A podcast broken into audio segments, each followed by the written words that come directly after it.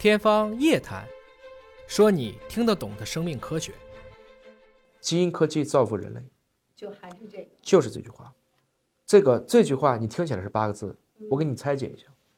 基因，一九零九年丹麦人提出来的，翻译的极美啊，基本的因素，英文叫 gene，中文叫基因。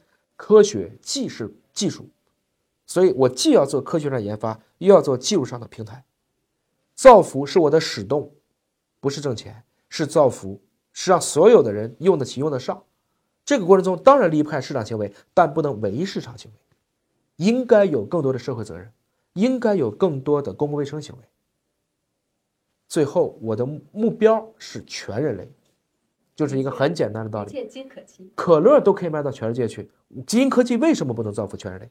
这是个很典型的道理，对吗？